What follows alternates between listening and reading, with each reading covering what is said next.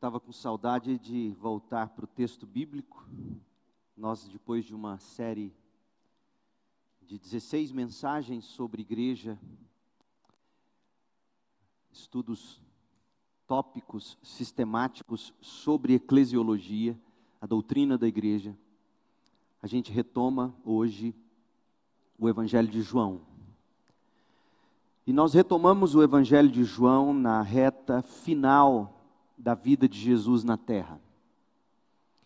O capítulo 16 de João é a última parte do discurso de despedida de Jesus, são as promessas de Jesus. Aos discípulos que estavam apavorados com a notícia de que seriam deixados sós. No capítulo 17 de João, Jesus ora pelos seus discípulos. No capítulo 18, Jesus é preso. No capítulo 19, ele é crucificado. No capítulo 20, ele ressuscita. E no capítulo 21, Jesus encontra-se com seus discípulos, pastoreia o coração deles, e assim termina o Evangelho de João. Nós estamos, portanto, nos últimos momentos de vida e de ministério de Jesus na terra. Eu sei que esta época do ano nós celebramos o Natal, mas o Natal é apenas o prelúdio desta reta final da vida de Jesus. O evento mais importante na vida de Jesus é a Páscoa, é a morte e ressurreição de Jesus. Ele nasceu para morrer no nosso lugar. Hoje à noite, as promessas de Jesus, nós vamos ler o texto. Parece longo, mas dá para ler rapidinho. E eu quero que você acompanhe, eu quero, nós temos por hábito ler o texto, ficar no texto, explicar o texto, entender o texto, aplicar o texto. Nós não somos do tipo que lê o texto, foge do texto e nunca mais volta para o texto, como alguns fazem. Nós ficamos no texto. Portanto, é importante que você tenha seus olhos nas Escrituras e seu coração pronto para ouvir. Eu lhes digo estas coisas para que não desanimem da fé. Pois vocês serão expulsos das sinagogas e virá o tempo em que aqueles que os matarem pensarão que estão prestando um serviço sagrado a Deus. Farão isso porque nunca conheceram nem o Pai nem a mim. Sim, eu lhes digo estas coisas agora para que quando elas acontecerem vocês se lembrem de que eu os avisei. Eu não lhes disse antes, porque ainda estaria com vocês mais um pouco. Agora, porém, vou para aquele que me enviou e nenhum de vocês me pergunta para onde vou. Em vez disso, entristecem-se por causa do que eu lhes disse. Mas, na verdade, é melhor para vocês que eu vá, pois se eu não for, o encorajador não virá. Se eu for, eu enviarei a vocês. Quando ele vier, convencerá o mundo do pecado, da justiça e do juízo. Do pecado, porque o mundo se recusou a crer em mim. Da justiça, porque porque eu voltarei para o Pai e não me verão mais, e do juízo, porque o governante deste mundo já foi condenado. Há tanta coisa que ainda quero lhes dizer, mas vocês não podem suportar agora. Quando vier o Espírito da Verdade, ele os conduzirá a, a toda a verdade. Não falará por si mesmo, mas lhes dirá o, o, que ouviu e lhes anunciará o que ainda está para acontecer. Ele me glorificará, porque lhes contará tudo o que receber de mim. Tudo que pertence ao Pai é meu, por isso eu disse: o Espírito lhes contará tudo o que receber de mim. Mais um pouco e vocês não me verão mais, algum tempo depois me verão novamente. Alguns dos discípulos perguntaram entre si: o que ele quer dizer com mais um pouco e vocês não me verão, e, e algum tempo depois me verão novamente, e, e, vou para o Pai. E o que ele quer dizer com mais um pouco? Não entendemos. Jesus, percebendo que desejavam lhe perguntar sobre essas coisas, disse: Vocês perguntam entre si o que eu quis dizer quando falei mais um pouco e vocês não me verão, algum tempo depois me verão novamente? Eu lhes digo a verdade. Vocês chorarão e se lamentarão pelo que acontecerá comigo, mas o mundo se alegrará. Ficarão tristes, mas sua tristeza se transformará em alegria. No trabalho de parto, a mulher sente dores, mas quando o bebê nasce, sua angústia dá lugar à alegria, pois ela trouxe ao mundo uma criança. Da mesma forma, quando vocês estão tristes, agora vocês estão tristes, mas eu os verei novamente, então se alegrarão e ninguém lhes poderá tirar essa alegria. Naquele dia, não terão necessidade de, de perguntar coisa alguma. Eu lhes digo a verdade: vocês pedirão diretamente ao Pai, e o Pai atenderá, porque pediram em meu nome. Vocês nunca pediram desse modo. Peçam em meu nome, receberão e terão alegria completa. Eu lhes falei destas coisas de maneira figurativa, mas em breve deixarei de usar esse tipo de linguagem e lhes falarei claramente a respeito do Pai. Então vocês pedirão em meu nome, não digo que pedirei ao Pai em seu favor, pois o próprio Pai os ama, porque vocês me amam e creem que eu vim de Deus. Sim, eu vim do Pai e entrei no mundo, e agora deixo o mundo e volto para o Pai. Então os discípulos disseram: Enfim, o Senhor fala claramente e não de maneira figurativa. Agora entendemos que o Senhor sabe todas as coisas e não há necessidade de, lhes, de lhe fazer perguntas. Por isso cremos que o Senhor veio de Deus. Jesus disse: Enfim vocês creem? Mas se aproxima o tempo, e de fato já chegou, em que vocês serão espalhados, cada um seguirá seu caminho e me deixará sozinho. Mas não ficarei sozinho, porque o Pai está comigo. Eu lhes falei tudo isso para que tenham paz em mim. Aqui no mundo vocês terão aflições, mas animem-se, pois eu venci o mundo. O grande perigo. Considere todas as situações pelas quais você passou ao longo da vida até aqui. E me responda, ou responda para si mesmo: qual foi o maior perigo que você já enfrentou? Você já teve que encarar, por exemplo, uma onça pintada à sua frente? Que perigo você já enfrentou? Lembre-se que perigo, segundo o dicionário, é uma situação em que se encontra sob ameaça a existência ou a integridade de uma pessoa, de um animal, de um objeto, etc. Segundo o dicionário, perigo é um risco que se corre. Portanto, qual foi o maior perigo que você já enfrentou? Você já teve a vida por um triz? Já encarou a morte cara a cara, mas sobreviveu? Seria a morte o maior de todos os perigos, ouça, seria a morte o maior de todos os perigos? Seria a perda de algum órgão não vital ou a perda de um membro do corpo? Seria uma paralisia física ou ter que viver com alguma necessidade especial o maior de todos os perigos?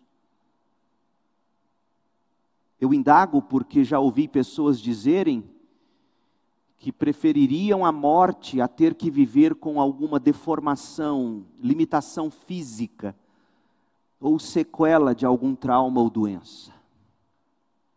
Qual foi o maior perigo que você já enfrentou? Qual é o maior risco que você tem à sua frente? O texto bíblico que nós acabamos de ler traz um diálogo de Jesus com seus discípulos. Na última noite, antes de Cristo cair nas garras dos soldados romanos, é o discurso de despedida do Senhor antes de Jesus orar pelos discípulos, no capítulo 17, e seguir para a cruz, do capítulo 18 em diante. E nesta reta final do discurso, Cristo deixa bem claro que o maior perigo que qualquer pessoa pode enfrentar, ouça, não está relacionado à morte. O maior perigo que alguém pode enfrentar não está relacionado a alguma deformidade, alguma limitação física. O maior perigo que alguém pode enfrentar não está relacionado à perda de saúde ou, ou mesmo de liberdades. O maior perigo que qualquer pessoa pode enfrentar está relacionado à fé. Segundo Jesus, o maior perigo de todos é perder a fé, a perda da fé é a apostasia. Leia o primeiro versículo de novo, João 16, 1. Olha por que Jesus está dizendo todas essas coisas. Olha a razão para esse discurso de despedida. A razão para o discurso de despedida de Jesus revela que o maior perigo do ser humano é ele perder a fé. Eu lhes digo estas coisas para que não desanimem da fé. O verbo desanimar, empregado pela Bíblia que eu estou usando, a NVT, a nova versão transformadora, o verbo no original grego traz a palavra escandalizo, de onde vem a nossa palavra escândalo. Eu lhes digo essas coisas para que vocês não se escandalizem. No grego, escandalizo carrega também a ideia de abandonar, apostatar. Quem escandaliza, abandona, apostata, desiste. Jesus estava dizendo estas coisas para que os discípulos não abandonassem o caminho da fé. E lá no final, no final desse mesmo capítulo, o Senhor complementou dizendo: olha, o último versículo, verso 33. Eu lhes falei tudo isso para que tenham paz em mim. Por isso eu li esse trecho inteiro, porque geralmente a gente vai lendo a Bíblia em picadinhos e a gente não enxerga a figura como um todo. Esses 33 versículos têm a ver com a mesma coisa. Jesus temia que seus discípulos perdessem a fé do mesmo modo que Judas Iscariotes perdeu. Eu lhes falei tudo isso para que tenham paz em mim. Aqui no mundo vocês terão aflições, mas animem-se, não percam ânimo, animem-se, pois eu venci o mundo. Ora, o que se conclui dessas palavras, gente? Jesus não queria que seus apóstolos desanimassem em face das aflições. Jesus não queria que os seus discípulos perdessem a fé. Jesus não fala de morte, Jesus não fala de perda de liberdades, Jesus não fala de enfermidades, Jesus não aponta o Império Romano como o grande perigo e a grande ameaça, como muitos hoje pensam que a grande ameaça é o Lula no poder. Não, não, é o Bolsonaro no poder. O maior perigo não é direita ou esquerda no poder, o maior perigo é perder-se a fé. E Jesus está dizendo: eu não quero que vocês percam ânimo. O maior perigo é a apostasia. Para Jesus, o maior perigo no caminho dos apóstolos não era o mundo em si, não eram os problemas, não eram as perseguições, não era mesmo a própria morte. O grande perigo era a apostasia. E, e quer ver uma coisa? Como é que a Bíblia tem que ser lida no seu todo e não em carreirinhas? Você se lembra que no capítulo 17 é Jesus orando? Nós vamos estudar esse capítulo, Deus permitindo, semana que vem. E na oração do capítulo 17, Jesus ora por ele mesmo, Jesus ora pelos apóstolos, Jesus ora pelos discípulos de todos os tempos. E olha qual é o grande desejo de Jesus com relação aos seus apóstolos. João 17, 11. Olha como Jesus ora. Agora deixo este mundo. Eles ficam aqui. Eles quem? Os apóstolos. Eles ficam aqui, mas eu vou para a tua presença.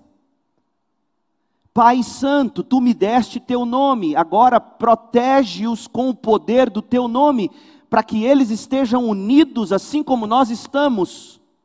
Proteja eles, guarde a fé deles. Verso 12: durante meu tempo aqui com eles, eu os protegi com o poder do nome que me deste, eu os guardei de modo que nenhum deles se perdeu, exceto aquele que estava a caminho da destruição, como as Escrituras haviam predito. Jesus não queria perder seus apóstolos, o grande perigo era a apostasia, e ele então fala todas essas coisas para que eles não se desanimassem, e ele ora dizendo: Senhor, não vamos perdê-los. Jesus não queria perder seus discípulos para o maior de todos os perigos que qualquer um de nós enfrenta. Você acha que o seu maior perigo em 2022 é morrer?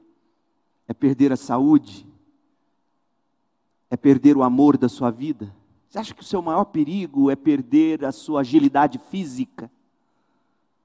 Você acha mesmo que o seu maior perigo é perder bens materiais, a saúde? Você acha que perder a saúde é o maior perigo que você corre? Crente, você acha mesmo que o maior risco para a igreja brasileira é nós perdermos as liberdades? Você não leu as palavras de Jesus? O grande perigo de todos é perder o ânimo, é desanimar na caminhada cristã, abandonando a fé, assim como tinha acontecido com Judas Iscariotes. Meu povo, tome consciência disto. O grande perigo de todos nós está relacionado à fé. Não ter fé ou ter fé na coisa errada, ou perder a fé. Para o cristão, o grande perigo é a apostasia. Você se lembra de Paulo, suas últimas palavras? Segunda carta a Timóteo, Paulo está relatando-nos suas últimas impressões, seus últimos desejos, sua última exortação ao querido Timóteo. E você se recorda no capítulo 4 de 2 Timóteo do que Paulo se gabava quando Paulo contemplava diante dele a morte que se aproximava, ele havia recebido a sentença de morte, morreria em questão de instantes ou dias, meses talvez. E Paulo diz algo tremendo, ele diz: quanto a mim, minha vida já foi derramada como oferta para Deus, 2 Timóteo 4,6 o tempo da minha morte se aproxima. Está vendo? Para ele, o grande perigo não é morrer. Morrer para o cristão é entregar a vida como, como aroma agradável a Deus, como sacrifício. Morrer em Cristo é culto a Deus. E não importa como você morre em Cristo. Se decapitado, como Paulo foi, como diz a tradição, se de Covid, de câncer, não importa como se morre. Importa que quem morre em Cristo morre cultuando a Deus. A minha vida já foi derramada como oferta para Deus. O tempo da minha morte se aproxima. Lutei o bom combate, terminei a corrida e guardei a fé ou permaneci fiel. Paulo estava se gabando de não ter apostatado, porque Paulo sabia que o maior perigo que a gente enfrenta é perder a fé. Qual foi o maior perigo que você já enfrentou? Qual é o maior risco que você tem na estrada à sua frente? Não foi nem será perder a vida seu maior perigo não será perder saúde, algum bem material, a pessoa amada. O maior perigo que eu enfrento, que você enfrenta, é o de perder a fé, ou não ter fé, ou ter fé na coisa errada. Daí a pergunta: como ter fé? Melhor, como manter a fé? João 16, Jesus, finalizando o discurso de despedida, ele faz cinco promessas. Cinco promessas para eu e você prosseguirmos com fé, com esperança e com amor. E o que que Jesus prometeu? Ele prometeu aflição, ele prometeu ajuda, ele prometeu alegria, ele prometeu acesso ao Pai e ele prometeu ânimo. Cinco promessas, as quais você e eu devemos nos agarrar para não perder a fé. Cinco promessas para você enfrentar 2022 e o resto da sua vida. Cinco promessas sem as quais nós corremos o risco de apostatar. Pastor, o senhor está dizendo que a gente perde salvação? Não. O que eu estou dizendo é que o crente persevera para a salvação. E o meio de o crente perseverar para a salvação é agarrando-se às promessas de Jesus com fé. Primeira promessa, a promessa de aflição. Jesus é realista. Jesus não prega evangelho da prosperidade. Jesus não prega vida boa nesta terra, nesta vida. Pelo contrário, de tão realista, de tão, de tão cru, o Jesus bíblico não é palatável para a maioria das pessoas. Afinal, quem que gosta de ouvir do próprio Jesus no mundo, vocês terão aflições. Mas tem de bom ânimo, eu venci o mundo. E aí as pessoas, por não gostarem dessas palavras, aflição, venci o mundo, falam o seguinte: está vendo? Se você tiver fé, você vai vencer, você vai prosperar. E não é nada disso que Jesus está dizendo. Vencer o mundo para Jesus é chegar no fim dessa vida crente, do jeito que Paulo chegou em 2 Timóteo 4. Guardei a fé não apostatei, guardei a fé diante da enfermidade, guardei a fé diante das decepções, guardei a fé diante das perseguições, guardei a fé, eu não desisti, eu guardei a fé. Isso é vencer o mundo para Jesus. Jesus é realista, ele diz: vocês serão perseguidos, vocês serão afligidos pela perseguição. E eu estou lhes dizendo essas coisas para vocês não desanimarem da fé. E olha o que Jesus diz, olha, olha a maneira como virá a perseguição, versículo 2, a maneira, vocês serão expulsos das sinagogas. Ser expulso das sinagogas naqueles dias, gente, não era ser excluído de igreja, não, como hoje. Ser expulso das sinagogas na, na realidade judaica era você ser colocado à margem da sociedade. Ser expulso das sinagogas era não ter acesso às coisas. De algum modo era perder direitos, era perder liberdades. Vocês vão ser expulsos das sinagogas, virá o tempo em que aqueles que os matarem versículo 2, marginalizados e, em alguns casos, mortos.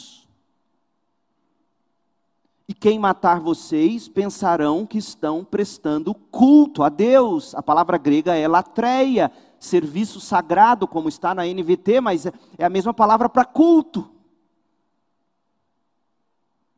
As pessoas vão expulsar, marginalizar e matar vocês e dedicarão isso a Deus, ou a alguma ideologia religiosa ou filosófica que, por mais que neguem, é religião.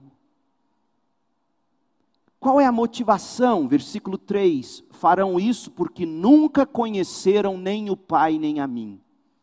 O mundo não conhece Deus. É, é, é, é, um absurdo, é, um escândalo, é loucura, porque nós, nós lemos no verso 2 que essas pessoas vão fazer isso achando que estão prestando serviço sagrado a Deus, prestando culto, mas na verdade não conhecem a Deus, não conhecem o Filho de Deus. E aí Jesus no verso 4 diz: Sim, eu lhes digo estas coisas agora para que quando elas acontecerem, vocês se lembrem de que eu os avisei. Eu não lhes disse antes, porque eu ainda estava com vocês, ou estaria com vocês mais um pouco. Agora que eu vou para o Pai, toda perseguição que se concentrou em mim vai se concentrar em vocês. Eu estou dizendo isso agora, porque vai acontecer e vocês vão saber que eu alertei, eu lembrei vocês, eu os avisei. Crentes, não deveria ser uma surpresa para o cristão o fato de que no mundo nós seremos perseguidos. O que deveria nos deixar assustados é quando não somos perseguidos. Na longa história da Bíblia, não é nada novo que o povo de Deus seja perseguido. É da natureza do pecado se opor a Deus. E quem se opõe a Deus, se opõe ao povo de Deus. Quem se opõe a Cristo, opõe-se ao povo de Cristo. Pecado é oposição a Deus. Nós podemos até dizer que o pecado é uma perseguição a Deus, é agir contra Deus. Por exemplo, Caim o primeiro ato de violência da história. Caim teve ciúme do irmão Abel e perseguiu Abel e matou Abel. E sempre foi assim, desde Abraão. Abraão, que foi um refugiado errante, passando pelos israelitas escravizados no Egito, até aquelas nações vizinhas que recorrentemente cercavam Israel, atacavam Israel, até que por fim vieram os babilônios, os assírios, e acabaram de vez com Israel. Israel nunca mais teve um rei. Todos em Israel foram perseguidos, do homem de família piedoso ao profeta de Deus, todos foram perseguidos Famílias tiveram seus filhos tomados de si e levados para a Babilônia. Daniel, por exemplo. Sempre foi assim. Se você quer saber um resumo da história do Antigo Testamento, leia Hebreus 11. Sobretudo Hebreus 11, de 35 a 38, que diz que outros, porém, foram torturados, recusando-se a ser libertos e depositaram sua esperança na ressurreição para uma vida melhor. Alguns foram alvos de zombaria, de açoites, outros foram acorrentados em prisões, alguns morreram apedrejados, outros foram cerrados ao meio. Diz a tradição que Isaías foi cerrado ao meio. Outros ainda foram mortos à espada. Alguns andavam vestidos com peles de ovelhas e cabras, necessitados, afligidos, maltratados. E ouça como o Novo Testamento descreve os homens e mulheres perseguidos do Antigo Testamento. Este mundo não era digno deles. Vagaram por desertos e montes, escondendo-se em cavernas e buracos na terra. Meu povo, Jesus estava notificando seus discípulos em João 16, de 1 a 4. Jesus estava notificando os discípulos a respeito de que ele próprio, Jesus, seguiria naquela direção, e se os discípulos o seguissem, os discípulos deveriam tomar seu lugar nessa enorme linhagem daqueles que são perseguidos por causa do reino de Deus e da justiça. Você se lembra do que Jesus já havia ensinado aos discípulos lá no Sermão do Monte? Mateus 5,10. Bem-aventurados, felizes os perseguidos por causa da justiça, pois o reino dos céus pertencem a eles, aos perseguidos. Verso 11: Felizes são vocês quando por minha causa sofrerem zombaria e perseguição, e quando outros mentindo disserem todo tipo de maldade a seu respeito, vão mentir sobre você.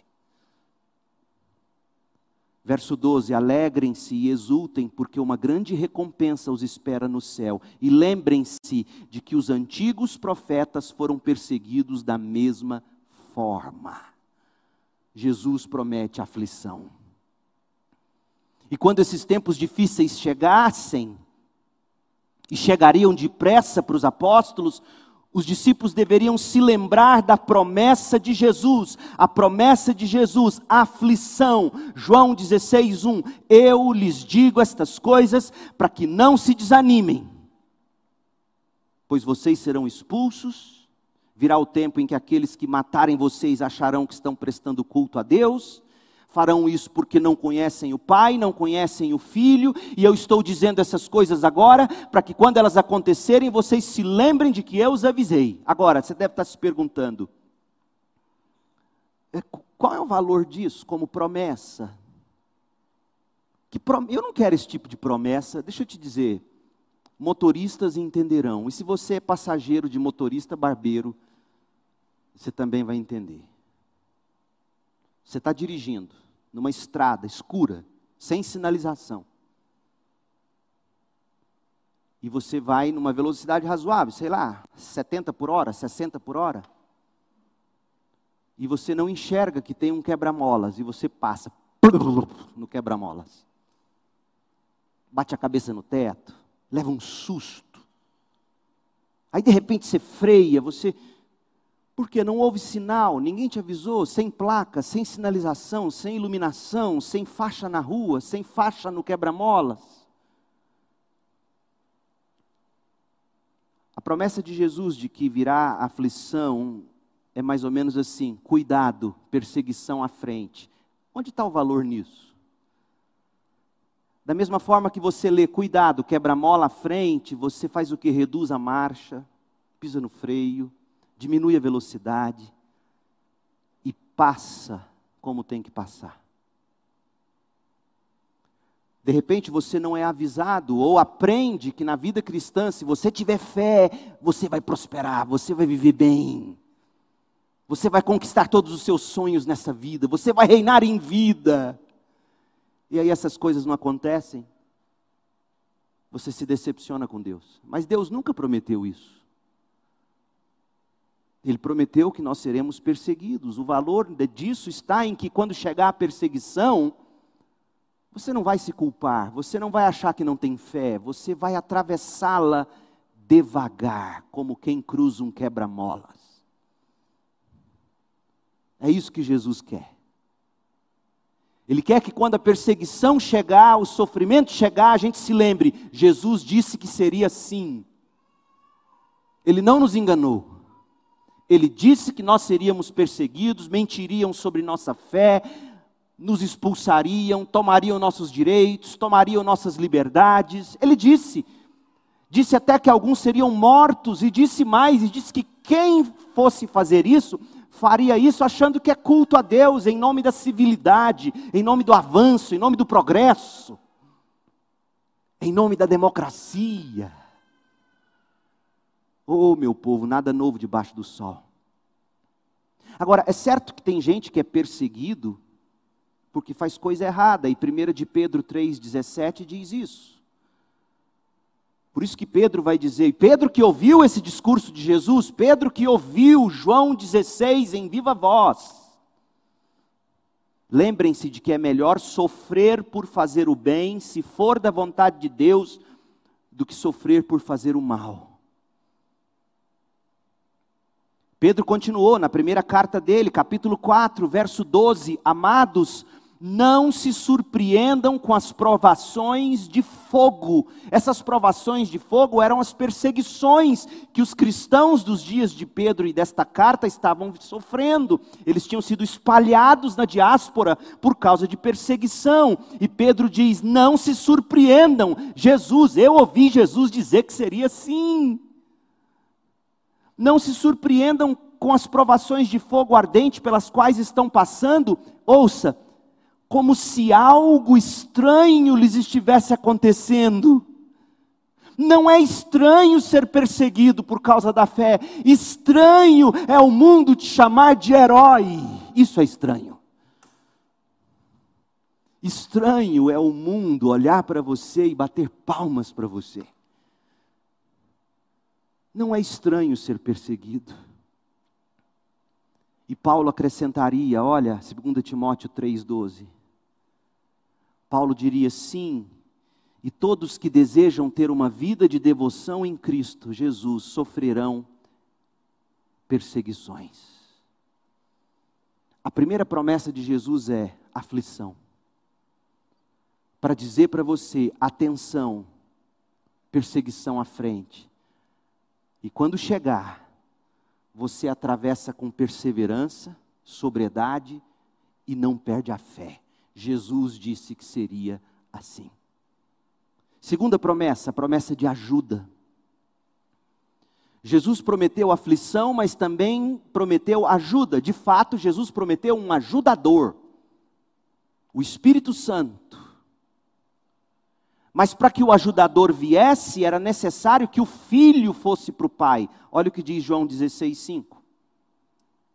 Agora, porém, eu vou para aquele que me enviou, e nenhum de vocês me pergunta para onde eu vou. Em vez disso, entristecem-se por causa do que eu lhes disse. Mas na verdade é melhor que eu é melhor para vocês que eu vá. Como assim é melhor que Jesus vá? Se eu não for, o encorajador não virá, o espírito não virá. Se eu for, eu vou enviar o espírito encorajador, ajudador para vocês. Como assim é melhor o espírito do que Jesus físico? Pelo menos duas coisas. O Jesus físico, conquanto seja Deus, se ele estivesse orando lá no monte, ele não estava com os apóstolos, por exemplo, lá no barco na tempestade. Você se lembra disso? Ele orando no monte, mas os discípulos aqui, sem ele, no barco, na tempestade. Mas quando vem o Espírito, o Espírito está com o povo de Deus ao mesmo tempo em todos os lugares.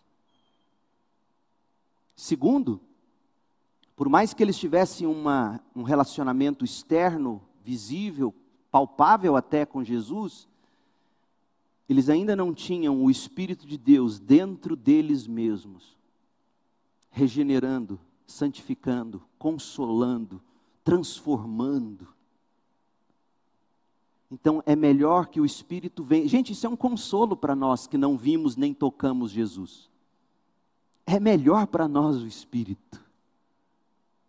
Ele está com você na sua casa e ele está ao mesmo tempo com seu filho que não dá notícia. E você pode dizer: Deus, Espírito de Deus, guarda. Percebe por que é melhor?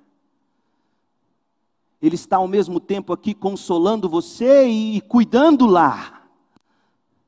É melhor que eu vá para que o Espírito venha. Eu e o Pai enviaremos o Espírito.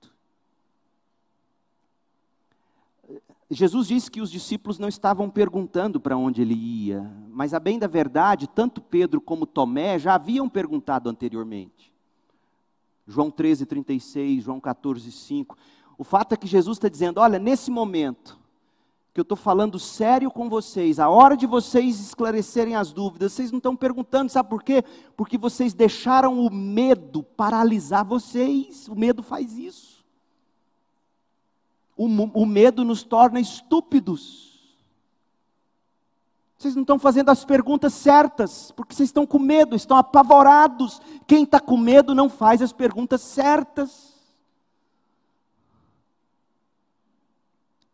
E aí Jesus diz no versículo 6 para eles: Vocês se entristecem por causa do que eu estou dizendo a vocês. Não é para entristecer, quando eu digo para vocês que vocês serão expulsos das sinagogas, quando eu digo para vocês que vocês serão mortos, não é para vocês ficarem com medo e se entristecer, é para vocês encontrarem ânimo. Até porque eu estou prometendo um ajudador. O Pai e o Filho enviaram o Espírito Santo. E qual é o papel do Espírito Santo? Oh, meu povo, como é duro ouvir pessoas dizendo, por exemplo, eu tenho experiências profundas com o Espírito Santo. Que tipo de experiência é essa? Deixa eu te mostrar o que a Bíblia ensina, João, Jesus, sobre o Espírito Santo. Que ajuda é essa que Jesus nos dá através do Espírito encorajador, consolador, ajudador? Primeiro, o Espírito Santo é a fonte da vida espiritual. Em João 7, de 37 a 39, Jesus fala de rios de água viva que brotarão do interior de quem crer em mim. Jesus, diz o verso 39 de João 7, Jesus estava se referindo ao Espírito que seria dado mais tarde a todos os que nele creem. O Espírito faz com que sua vida não seja árida, seca, viva, águas jorrando o tempo todo. O Espírito é a fonte da vida espiritual. Segundo, o Espírito é a presença de Cristo no cristão. João 14, 16. E eu pedirei ao Pai, e ele lhes dará outro encorajador, que nunca os deixará, é o Espírito da verdade, o Espírito não pode, o mundo não o pode receber, pois não o vê nem o conhece, mas vocês o conhecem. Como assim? Pois ele habita com vocês agora. Como assim a gente conhece o Espírito? Jesus está dizendo: o Espírito serei eu em vocês. Vocês me conhecem. Quando vier o Espírito, eu em vocês. E depois estará em vocês. Eu não vou deixar vocês órfãos. Eu voltarei para vocês. Vocês me conhecem. Quando vier o Espírito, sou eu em vocês. Jesus mora em você. O Espírito é a presença de Cristo no cristão. Outra coisa, o Espírito é o autor da Bíblia. Nós temos um livro sobrenatural, um livro divino, um livro celestial que não requer atualizações. João 14, 26. Mas quando o Pai enviar o encorajador, o Espírito Santo, como meu representante, ele está dizendo aos apóstolos, o Espírito ensinará todas as coisas a vocês e os fará lembrar de tudo o que eu lhes disse.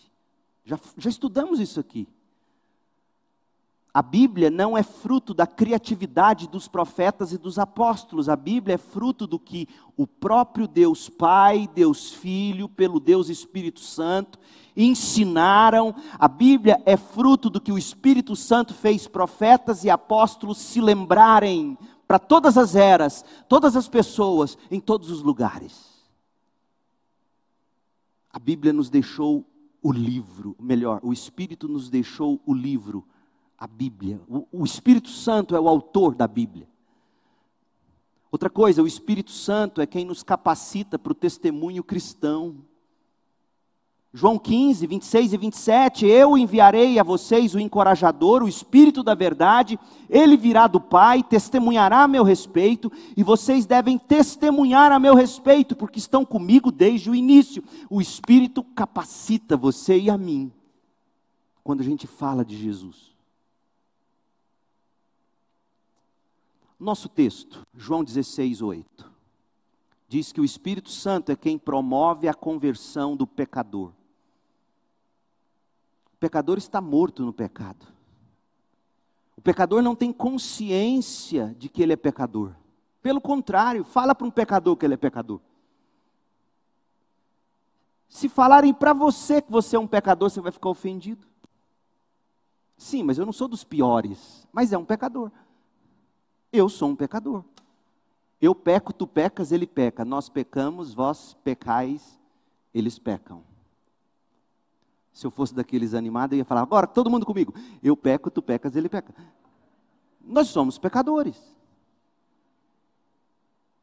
O pecado consiste, dentre outras coisas, em dizer para mim e para você que eu e você definimos justiça. Nós somos o padrão de justiça. O pecado também diz a mim e a você o seguinte: olha, que Deus é esse que julga as pessoas? E aí vem Jesus e diz: O Espírito Santo, quando ele vier, verso 8, ele vai convencer o mundo do pecado, da justiça e do juízo. Do pecado, porque o mundo se recusou a crer em mim. O pecado consiste em sua essência na incredulidade, não crer que Jesus é o Messias Salvador. O Espírito vai convencer da justiça, porque eu voltarei para o Pai e não me verão mais. O que significa isso? Significa que Jesus morreu na cruz, foi sepultado e ressuscitou. E se ele ressuscitou, foi porque Deus aceitou aquele sacrifício. E ao aceitar aquele sacrifício, Deus estabeleceu a justiça. Cristo é a nossa justiça. E Cristo foi para o Pai, está à direita de Deus. A nossa justiça não está em nós mesmos, a nossa justiça não está na justiça dos homens nenhuma condenação há para os eleitos de Deus, é Deus quem os justifica em Jesus Cristo. E aí, de repente, você entende que Cristo é a sua justiça, você para de buscar significado na sua autoimagem. Oh, como isso implicaria em tantas coisas a ser ditas. O Espírito convence do pecado, convence da justiça, convence do juízo, porque o governante deste mundo já foi condenado. Isso aqui é muito sério, gente. Você lembra de Paulo em Efésios 2, quando ele fala que, que antes de Cristo todos nós seguíamos o diabo? Todos nós. Paulo diz isso em Efésios 2, é duro, é pesado. Todo mundo que nasce em seu estado natural, de algum modo, segue o diabo. E essa é a grande condenação. Segue o mundo, segue a carne, as inclinações do pecado e segue o diabo. Uns são mais diabólicos que outros. E aí Jesus está dizendo: o mundo vai entender que o governante deste mundo foi condenado e com ele todos que o seguiram e não se arrependeram e creram. Então, a grande obra do Espírito Santo no mundo incrédulo é promover a conversão de pecadores. Convencê-los do pecado, convencê-los da justiça, convencê-los do juízo. E aí você promove cultos, igrejas e ministérios inteiros são construídos em cima da pessoa do Espírito Santo, mas não falam de pecado, não falam de justiça de Cristo, não apresentam a cruz, não falam do juízo de que espírito vocês estão falando? O Espírito Santo de Deus é que não é. Porque o papel dele é fazer o pecador enxergar o seu pecado, assumi-lo, arrepender-se dele, confessá-lo, correr e abraçar a justiça em Cristo, não a dos homens, não a sua própria. Alegre por saber que não será condenado, mas passou da morte para a vida. Esse é o papel do Espírito. A igreja que não prega isso não está dando espaço para o Espírito, por mais que fale dele. O Espírito Santo, além de promover a conversão do pecador, o Espírito Santo guia e dá sabedoria ao cristão na verdade.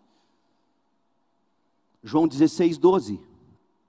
Jesus diz: Há tanta coisa que ainda quero lhes dizer, mas vocês não podem suportar agora. Vocês não têm o Espírito em vocês. E o que eu tenho para dizer para vocês só será possível de ser vivido quando o Espírito habitar vocês o Espírito de poder.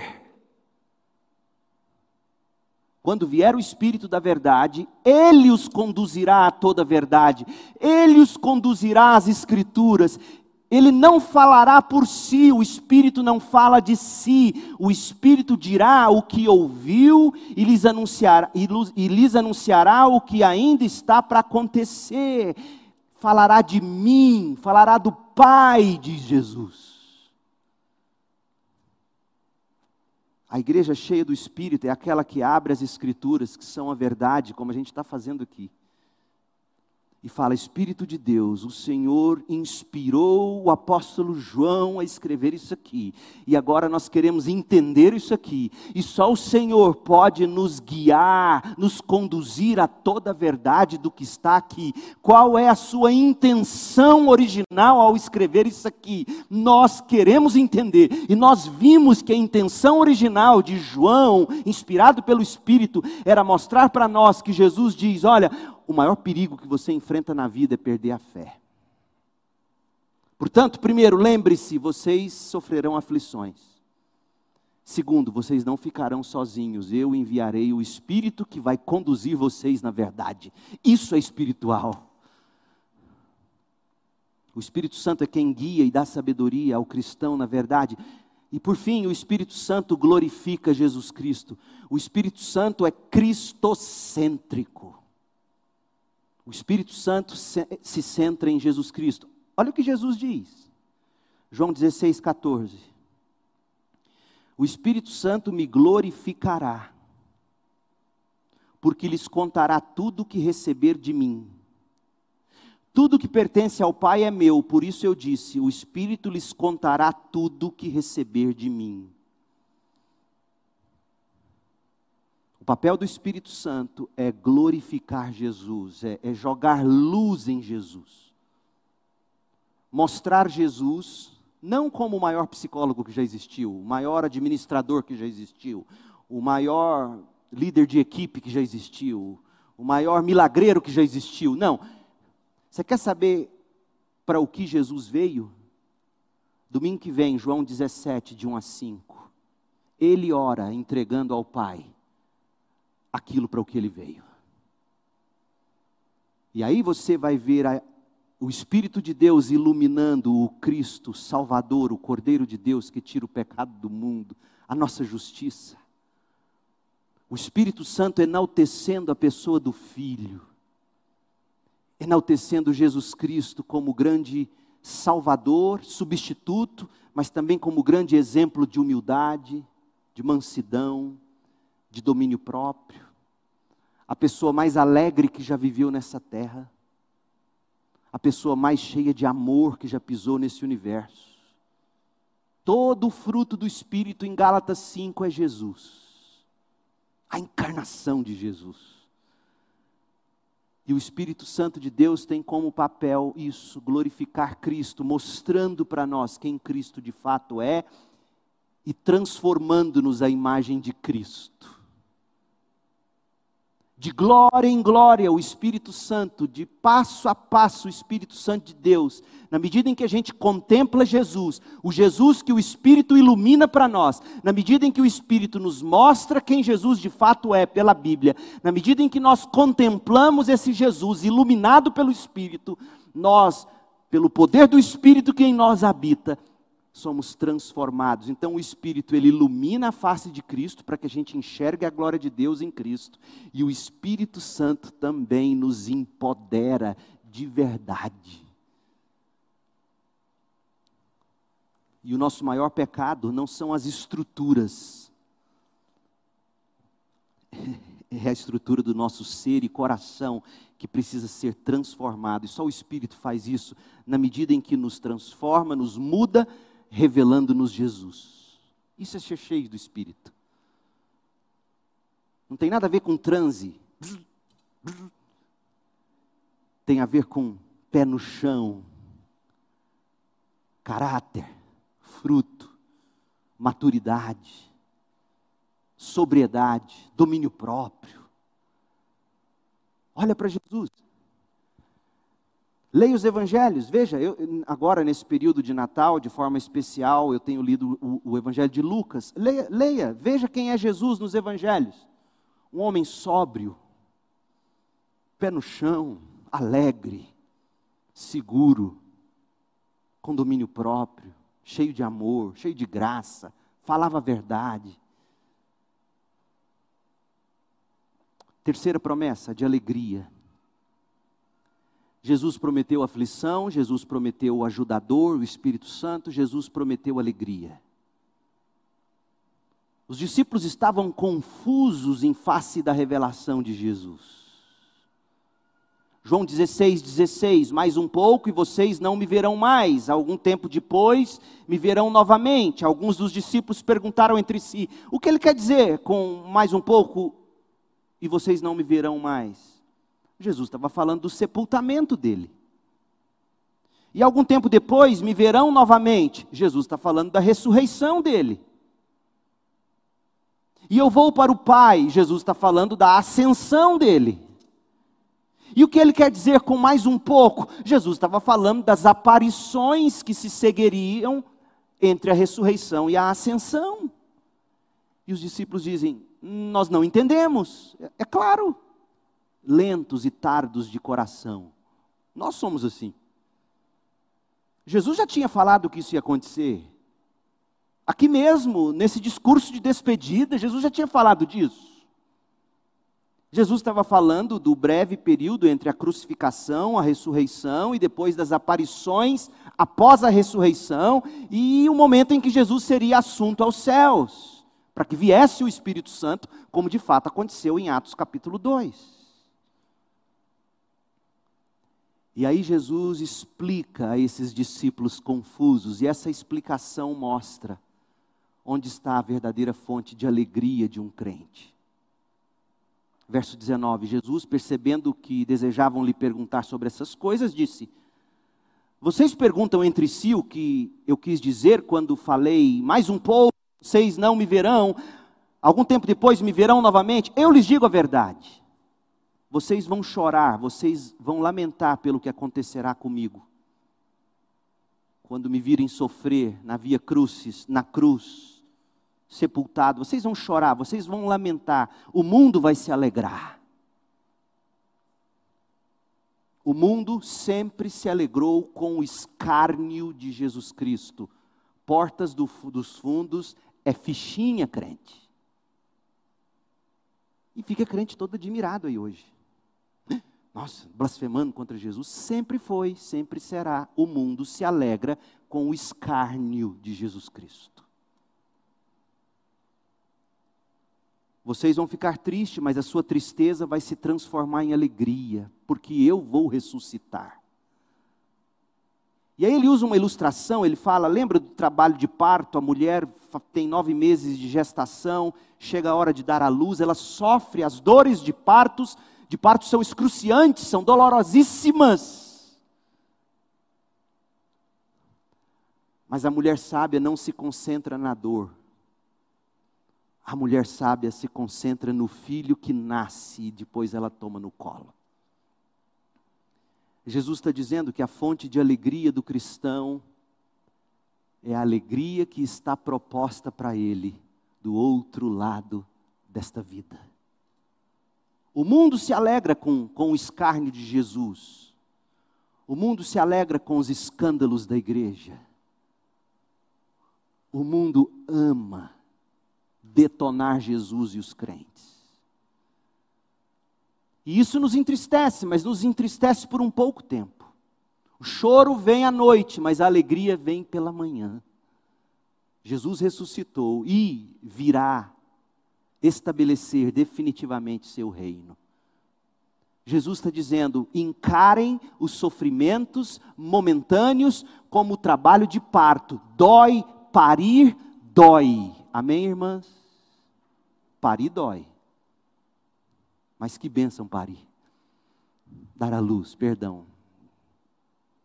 Quantos tiveram trabalho de parto normal? Levanta a mão. Uai, pouquinho. Mas dói.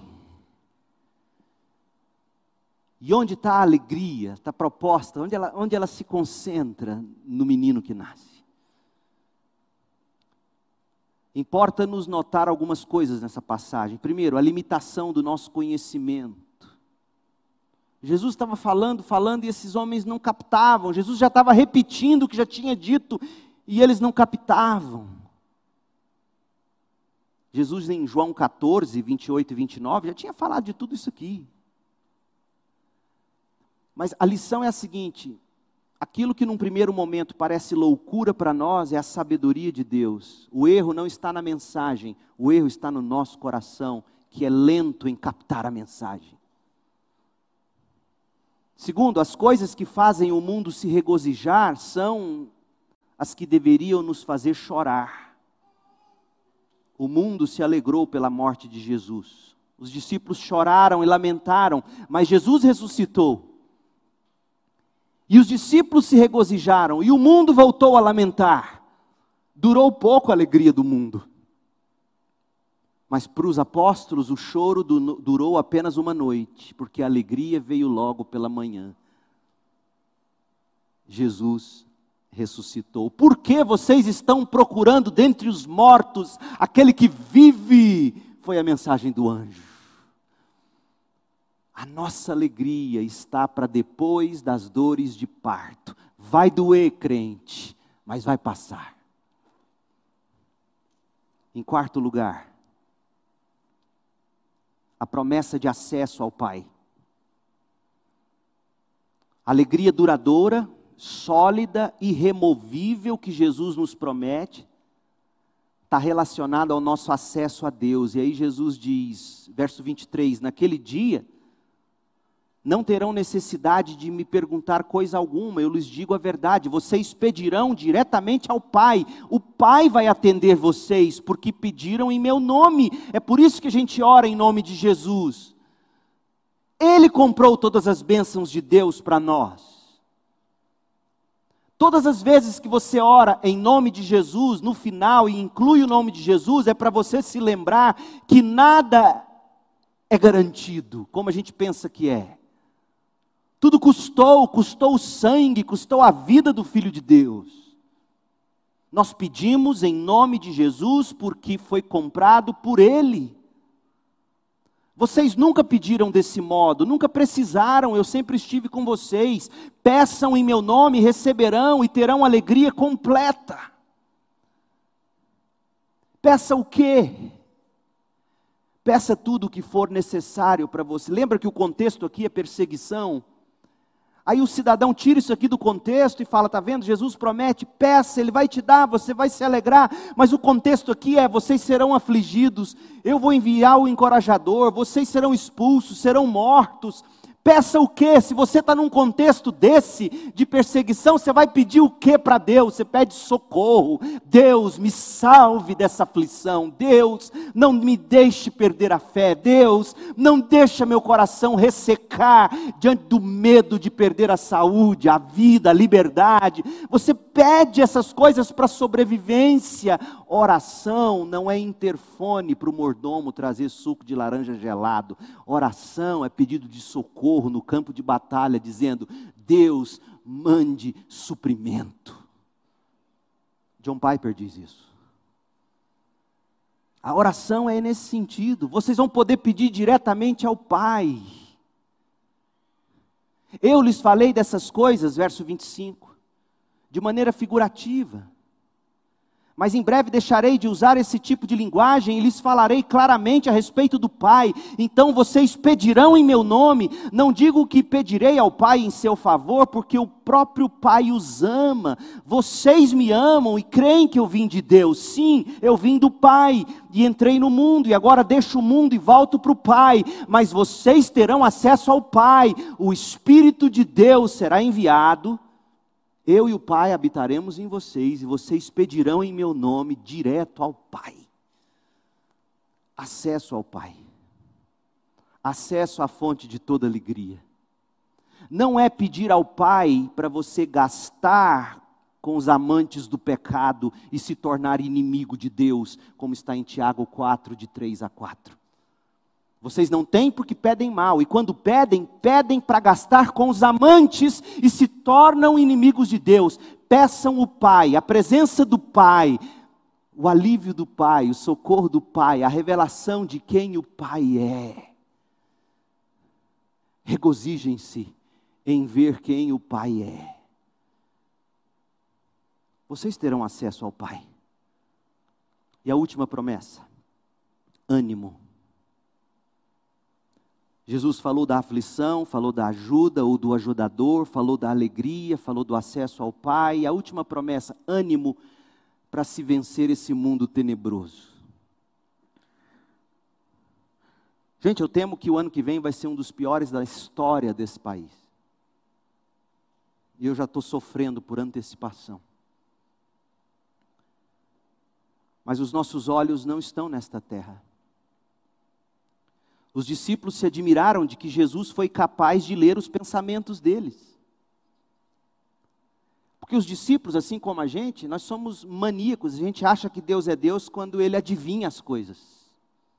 Olha só o verso 27. O próprio Pai os ama porque vocês me amam e creem que eu vim de Deus. Sim, eu vim do Pai e entrei no mundo e agora deixo o mundo e volto para o Pai. E olha, eis a reação dos apóstolos. Então os apóstolos disseram: Enfim, o Senhor fala claramente e não de maneira figurativa. Agora entendemos que o Senhor sabe todas as coisas e não há necessidade de lhe fazer perguntas, por isso cremos que o Senhor veio de Deus. Só porque Jesus tinha entendido o que, que eles estavam conversando e Jesus disse: Olha, vocês me amam, de algum modo Jesus os afirma, vocês me amam, é verdade, nós amamos o Senhor, deixamos tudo para te seguir, é verdade, o Senhor tem razão nisso. Porque Jesus leu um pouquinho do pensamento deles, deu uma, uma afirmadinha no ego deles, uma palpadinha. Não, agora sim, o Senhor está falando claramente, a gente entende. Jesus os exorta. O Senhor disse que sabe tanto de todas as coisas que sabe até que eles iriam abandoná-lo. Eu sei de todas as coisas. E sei que vocês vão me deixar só. Verso 31, Jesus disse: Enfim, vocês creem? Vocês estão crendo porque eu, eu sei o que vocês estão conversando, entendo o que vocês estão pensando, porque eu disse que vocês me amam, enfim, vocês creem. Mas eu sei tanto de todas as coisas que eu sei também que se aproxima o tempo, e de fato já chegou, em que vocês serão espalhados, cada um vai seguir seu caminho e vão me deixar sozinho. Mas eu não ficarei sozinho, porque o Pai está comigo. Mas Jesus é tremendo, nosso Salvador, ele bate e assopra. Aí ele assopra no 33. Tem pai que só bate, está errado. Tem mãe que só assopra. Está errado. Jesus bate e assopra. Jesus bateu, Jesus disse: Olha, eu afirmei vocês, sei, falei que vocês me amam, sei que vocês estão em dúvida aí sobre as minhas palavras e por isso. Mas não se esqueçam, eu sei também que vocês vão fugir como um bando de frouxo. Mas eu estou dizendo todas essas coisas porque eu não quero que vocês percam a fé. E aí, depois de bater, ele começa a soprar. Verso 33: Eu lhes disse tudo isso para que vocês tenham paz em mim. E você acha que esse texto não tem a ver com Natal? Paz na terra entre os homens é o anúncio dos anjos no nascimento de Jesus.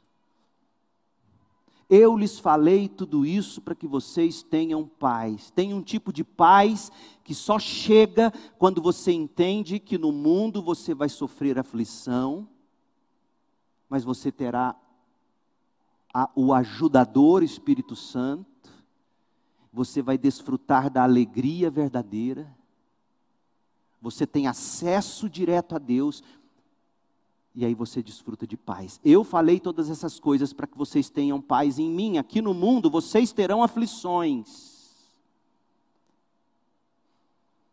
Mas animem-se, não percam o ânimo, tenham ânimo. Eu venci o mundo. Eu não blasfemei. Eu não blasfemei. Eu não desci da cruz. Eu venci o mundo. E é curioso que em instantes Jesus vai orar, e ao final vai ser preso, vai passar por toda aquela humilhação, e o mundo vai pensar assim: vencemos. Mas a gente sabe que não. De fato, quem venceu foi Cristo. Observe comigo, primeiro, a palavra de Deus é fonte de ânimo. Eu lhes falei tudo isso para que tenham paz. Ânimo vem da palavra de Deus. Você precisa da palavra de Deus, você precisa ouvir as palavras de Jesus, ler a Bíblia, ler a Bíblia, ler a Bíblia, ler a Bíblia. O sermão do pastor é longo, eu não entendo tudo, não tem problema, está no YouTube, está no Spotify, para você ouvir de novo, depois, e de novo, e de novo, e de novo. Porque ânimo vem daquilo que nós ouvimos da boca de Cristo. Eu lhes falei tudo isso para que tenham paz. Paz não é um negócio que você chega diante de Deus e diz assim: Eu quero paz, me dá paz, me dá paz. E fica lá, zum, desce paz, desce paz. Não, paz é fruto de se ouvir as palavras de Cristo, as promessas de Deus, a Bíblia. Você já planejou ler a Bíblia em 2022? Já separou a Bíblia que você vai ler ano que vem? Já se programou para estar nos cultos ouvindo a palavra de Deus? A palavra é fonte de ânimo. Segundo, a palavra aponta para Jesus. Eu tenho lhes dito tudo isso para que vocês tenham paz em mim. Lembra de Paulo dizendo aos Filipenses que Deus guarda o nosso coração, nossa mente em paz em Cristo Jesus? Paulo sabia que a palavra de Deus aponta para Cristo. Meu povo, se a gente não quisesse alguém super-herói para nos proteger e nos guardar e nos dar paz, os filmes da Marvel e DC Comics não seriam recordes de bilheteria? Por que, que as crianças, desde pequenininho, quer Homem-Aranha, quer Lanterna Verde, quer Viúva Negra, quer, quer Homem de Ferro? Por quê? Porque todos nós, de algum modo, queremos alguém para chamar de nosso herói. E nós temos mais do que um herói, nós temos um Salvador. Cristo é o conteúdo da palavra de Deus. A palavra destrói a nossa esperança terrena. Aqui no mundo vocês terão aflições. Tanta gente prepara, chega festa de fim de ano, e aí tudo bonitinho, aí você quer que nada saia do lugar. E aí de repente vem um diagnóstico, vem uma tragédia. E você diz: Meu Deus, mas eu não queria isso, fim de ano, queria sossego. É minha cara esse tipo de coisa. Mas a palavra de Deus destrói nossas esperanças terrenas. Não é aqui que nós vamos encontrar o que a gente espera das férias, dos feriados prolongados. Aqui nesse mundo nós vamos ser afligidos. Porque o pecado destruiu tudo. Mas a palavra de Deus aponta para a graça futura. Animem-se, eu venci o mundo. Jesus enche o coração de fé e de esperança.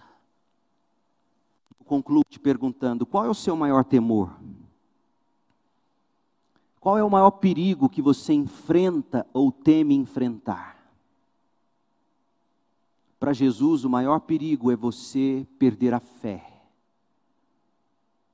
Ou talvez o seu maior perigo seja você não ter fé, não ter fé na coisa certa.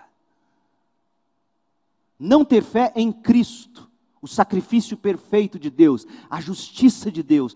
Você não busca identidade assumindo identidades.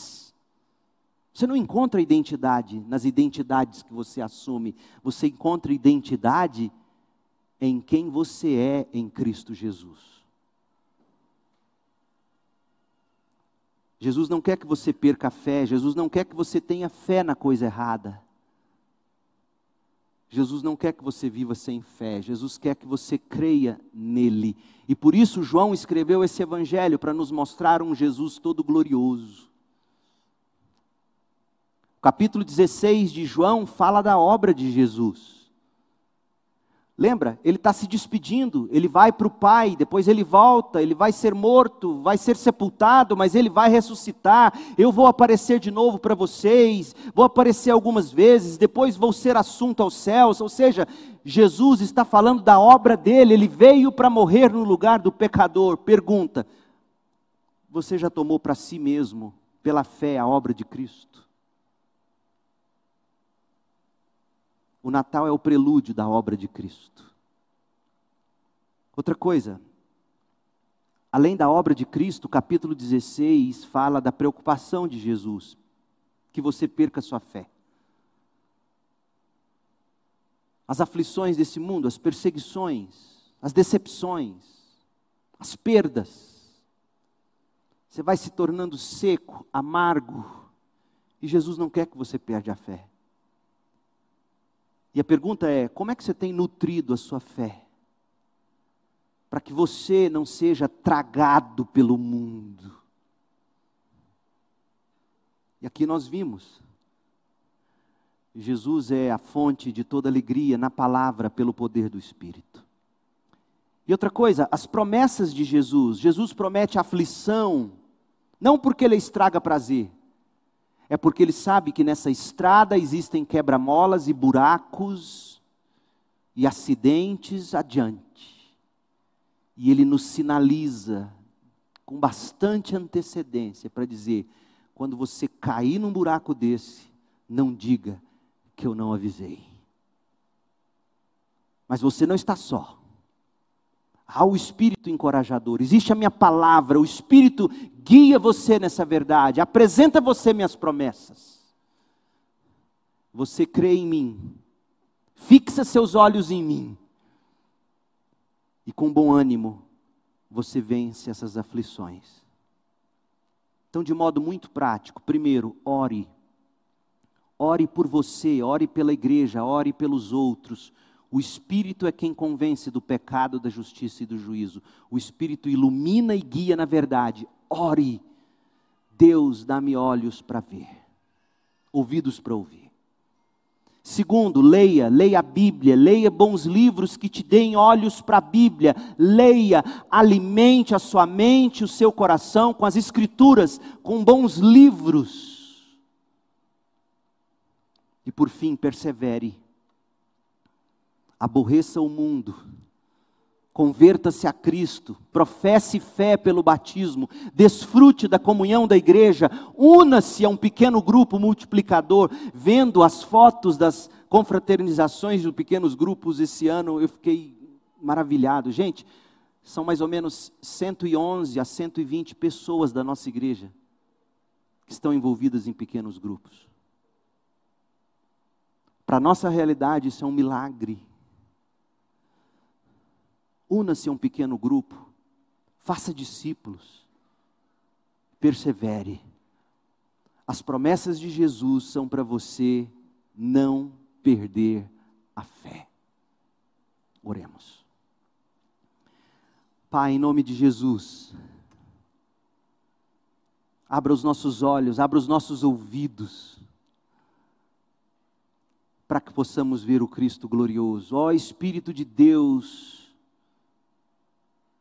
tu que fostes enviado para nos conduzir em toda a verdade, pegue essas palavras e faça sentido delas no coração dos que me ouvem.